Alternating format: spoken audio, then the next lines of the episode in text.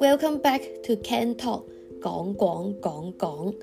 This episode I will read in English first and then in Cantonese. Enjoy！欢迎返嚟 Can Talk 讲讲讲讲呢一集，我会先讲英文，然之后讲广东话。希望你钟意呢一集。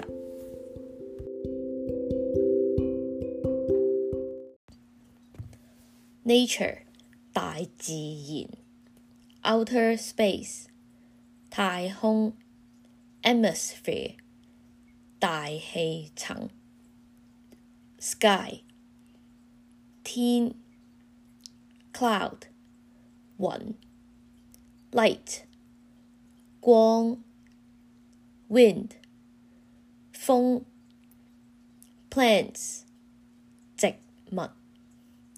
tree 树 flowers 花 grass 草 bushes 草丛 stone 石頭 rock 石頭 water 水 waterfall 瀑布 lake 湖 ，pond 湖，small pond 氹，river 河，ocean 海，drinking water 淡水，sea water 咸水，minerals 矿物质，cave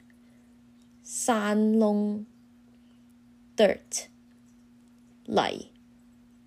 Creatures such as worm and bugs, chong. Any creatures that are not bugs, dong mud, reptile, pa chong lui.